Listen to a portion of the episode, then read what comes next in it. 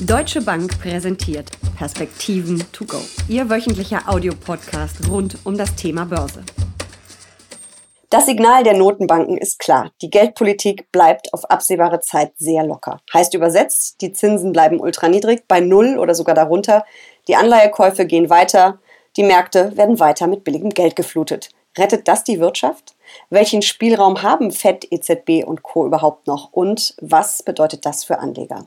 Darüber sprechen Uli Stephan, Chef Anlagestratege der Deutschen Bank und ich in der aktuellen Folge der Perspektiven to go. Mein Name ist Jessica Schwarzer und damit herzlich willkommen. Uli, die Notenbanken fluten die Märkte ja jetzt seit Jahren mit billigem Geld, von Krise zu Krise quasi. Wann endet das? Ja, das ist eine gute Frage. Die Notenbanken haben bisher den Ausstieg nicht wirklich geschafft. Sie hatten immer die Sorge, dass der Aufschwung, der sich selbst tragende Aufschwung nicht stark genug ist. Und würden sie die Geldpolitik etwas anziehen, dass dann eben die Wirtschaft negativ darauf reagieren würde, dass die Finanzkonditionen so streng werden, dass weniger Kredit vergeben wird, weniger Investitionen stattfinden etc. pp. Und das ist so ein bisschen das Dilemma aus den letzten Jahren.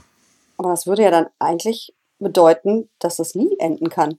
Ja, nie enden können, weiß ich nicht. Ich glaube, der große Prüfpunkt wird sein, wenn die Inflation steigt. Das haben wir ja in den letzten Jahren tatsächlich nicht gesehen. Die Inflation ist ja extrem niedrig.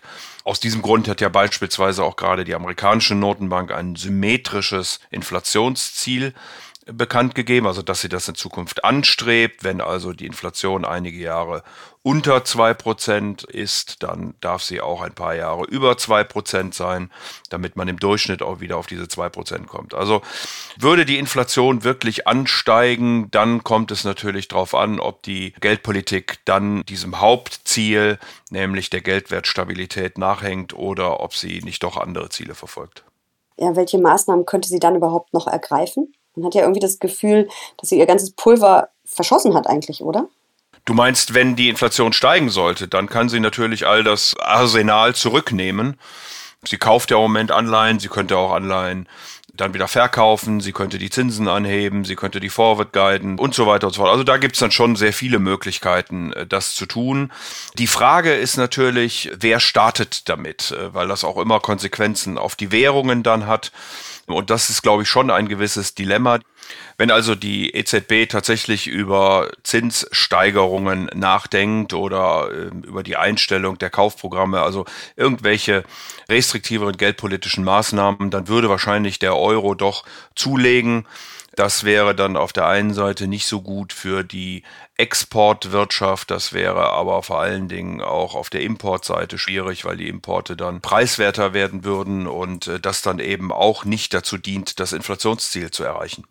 Und dann haben wir natürlich auch noch die südeuropäischen Staaten, die ja zwar die Finanzkrise irgendwie überstanden haben, aber die alles andere als solvent dastehen. Für die wären steigende Zinsen natürlich auch ein Albtraum. Ja, das ist richtig, dass die Staatsverschuldung natürlich stark zugenommen hat, nicht nur in Europa, auch sonst auf der Welt und hier der Zins äh, sicherlich ein Thema ist.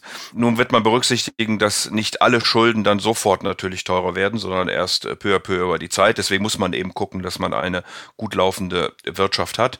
Es wird aber in der Europäischen Zentralbank ja darüber nachgedacht oder beziehungsweise darüber diskutiert, ob man nicht Teile des heutigen pandemischen Kaufprogramms, was eben sehr viel Flexibilität beinhaltet und weniger an Regeln gebunden ist, in das regelgebundene Kaufprogramm überführt. Aber auch das würde wahrscheinlich die Europäische Zentralbank nur mit Vorsicht und nur mit Blick auf die Finanzierungskonditionen und auch auf die Spreads, also die Aufschläge vor allen Dingen auf Bundesanleihen äh, als Benchmark der italienischen etc. Staaten durchführen wollen. Mhm, also bestimmt keine Zinserhöhung in Europa bis auf weiteres. Ähm, auch aus den USA haben wir jetzt gerade gehört, äh, dass der Leitzins zumindest bis Ende 2021 nahe Null gehalten werden soll. Einige Währungshüter haben sogar äh, gesagt bis Ende 2023. Die Märkte preisen eine erste Zinserhöhung frühestens im Herbst 2024 ein, habe ich in deinen Perspektiven am Morgen gelesen. Also konservative Anleger müssen leider damit leben, dass es bis auf weiteres keine Zinsen gibt, oder? Ja, das ist so. Also ähm, noch einmal ganz kurz bei der Europäischen Zentralbank, dieses pandemische Kaufprogramm, was ja insgesamt ein Volumen hat von 1,35 Billionen, ist bisher mit 527 Milliarden ausgeschöpft. Also da ist noch eine Menge Raum, auch um die Zinsen auch am längeren Ende tiefer halten zu können beziehungsweise einen Anstieg abzubremsen. Ich glaube, bei den Leitzinsen etc., da reden wir noch lange nicht über Anstiege. Die amerikanische Notenbank hat äh, gerade die geldpolitischen Maßnahmen auch bestätigt. Jerome Powell hat gesagt, der Zinssatz bleibt bis 2023 nahe Null. Da liegt er ja im Moment. Die Amerikaner denken ja eher an einem Band und nicht in einem äh, fixen Punkt. Also Null bis ähm, 0,25 liegt ja der Zins im Moment. Insofern wird es wohl dann noch für lange Zeit da bleiben, wenn man über nahe Null redet. Auch das Kaufprogramm ist bestätigt worden. Was ein bisschen erstaunt hat, ist, dass die Amerikaner äh, oder die amerikanische Notenbank das verbunden hat mit den volkswirtschaftlichen Ausblicken, die sie insgesamt angenommen hat. Also da ist sie gar nicht so pessimistisch, sondern sie glaubt, dass die äh, amerikanische Volkswirtschaft in diesem Jahr in Anführungsstrichen nur um 3,7 Prozent fällt. Da war zuvor, also im Sommer noch ein Wert von 6,5 angenommen worden äh, und 2021 schon wieder um 4 Prozent wächst. Auch die Arbeitslosenquote sollte weiter sinken. Also vor dem Hintergrund ist schon erstaunlich, dass man die Geldpolitik und das genau die Diskussion, die wir ja vorhin hatten, wann schafft man den Ausstieg und wer macht es denn dann, so locker lässt. Man hat aber auf beiden Seiten des Atlantiks, also auch Frau Lagarde genauso wie Jerome Powell, haben nochmal sehr deutlich darauf hingewiesen, dass die Fiskalpolitik im Grunde jetzt am Zug ist und äh, sich stärker engagieren sollte. Damit hast du eigentlich meine nächste Frage vorweggenommen, nämlich auf welche Konjunkturdaten die FED und eben auch die EZB besonders schauen. Also sind das Wirtschaftswachstum, natürlich die Arbeitslosigkeit. Aber gibt es irgendwie so eine Zahl, wo man sagen kann, okay, wenn wir wieder bei dem und dem Wachstum sind, wenn wir bei der und der Arbeitslosenquote oder Beschäftigungszahlen sind, dann könnte es wieder steigende Zinsen geben? Oder ist das so eine Gemengelage, so ein Gesamtkunstwerk quasi?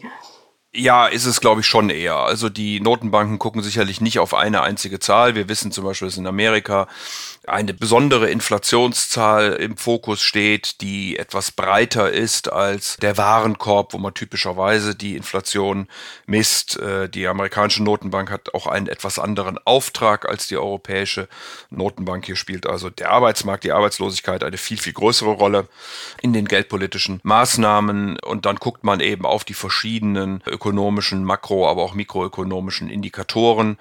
Man guckt vor allen Dingen auch auf die vorausschauenden Indikatoren, also wie ist die Stimmung der Wirtschaft, wie sind die Auftragseingänge und ähnliche Dinge mit äh, mehr, um dann zu gucken, wie wird sich das denn voraussichtlich in der Zukunft entwickeln und natürlich die Geldmengen, die auch eine Rolle spielen. Also da kommen schon verschiedene Daten zusammen, aus denen dann die Notenbank ihre Entscheidungen ableitet. Also wir haben mehr oder weniger keine Zinsen. Wir haben eine gigantische Liquidität und Anleihekäufe. Wir haben uns ja auch schon nach der Finanzkrise an die viel zitierte neue Normalität gewöhnen müssen. Scheinbar gibt es jetzt nochmal eine neue Normalität. Wir wissen beide, Börsianer lieben bekanntlich Akronyme. MMT ist eins davon. Was steckt dahinter? Also MMT ist nicht so neu, muss man dazu sagen. Die Idee ist schon einige Jahrzehnte alt es ist ein bisschen Voodoo, wenn ich das so nennen darf. Also hier kommt man tatsächlich auf die Idee, dass man mit Geld sozusagen äh, alles retten kann. Modern Money Theory ist das übrigens MMT. Modern Money Theory, genau. Hier wird davon ausgegangen, dass der Staat letztlich derjenige ist, der Geld in Umlauf bringt. Das ist ja auch so, äh, oder das Gegenstück Staatsverschuldung zu Steuereinnahmen, wenn die Schulden zu hoch werden, die Schuldenstände, man eben die Steuerschraube drehen kann. Wenn man sich aber die Wachstumstheorie anguckt, äh, dann sieht man eben, dass man mit Geld nicht so viel erreichen kann, langfristig zumindest. Kurzfristig kann man immer keynesianisch stimulieren, langfristig äh, aber brauche ich Produktionsfaktoren, die da sind, Arbeit, Kapital und den sogenannten technischen Fortschritt. Und da spielt Geld eben nicht so eine große Rolle. So, insofern äh, stellen sich verschiedenste Fragen, wie das denn dann äh, funktionieren soll. Staatsverschuldung wird unkritisch gesehen, was dem man wohl nicht wirklich total zustimmen kann.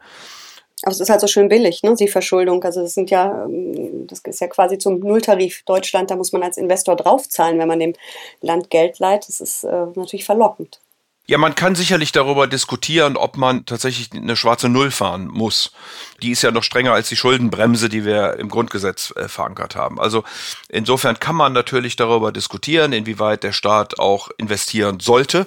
Da wäre ich in jedem Falle dafür.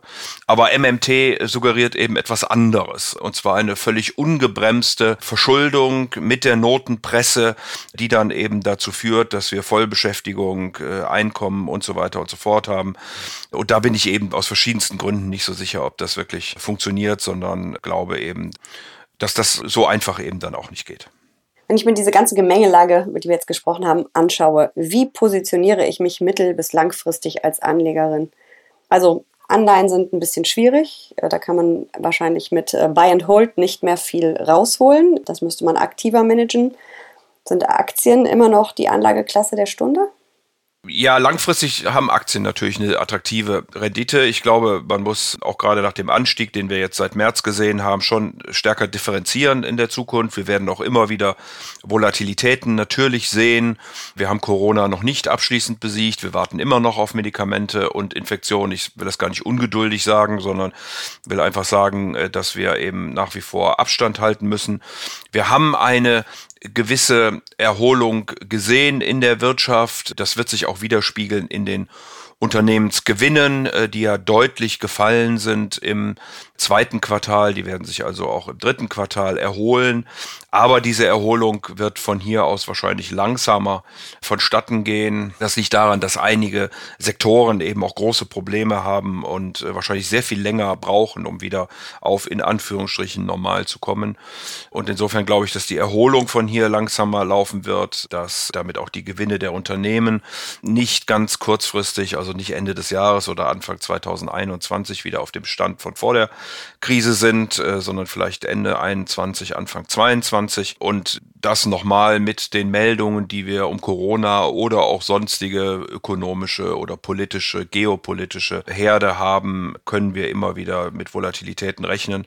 Nichtsdestotrotz glaube ich, dass Aktien auf die nächsten Monate schon in Depots hineingehören, weil sie ja tatsächlich, ist ein blödes Wort, ich mag es auch nicht, aber alternativlos sind. Also ich bekomme sonst eher negativen Zins, wenn ich ganz sicher investieren will. Und dann muss man natürlich diversifizieren. Aber ich komme, glaube ich, insgesamt um die Aktie nicht herum, um einen positiven Ertrag in den nächsten Monaten und Jahren erzielen zu können. Ja, also Zinsen sind abgeschafft. Dabei bleibt es bis auf weiteres. Aktien sind alternativlos. Auch dabei bleibt es bis auf weiteres. Ich danke dir für diese Perspektiven to go. Sehr gern.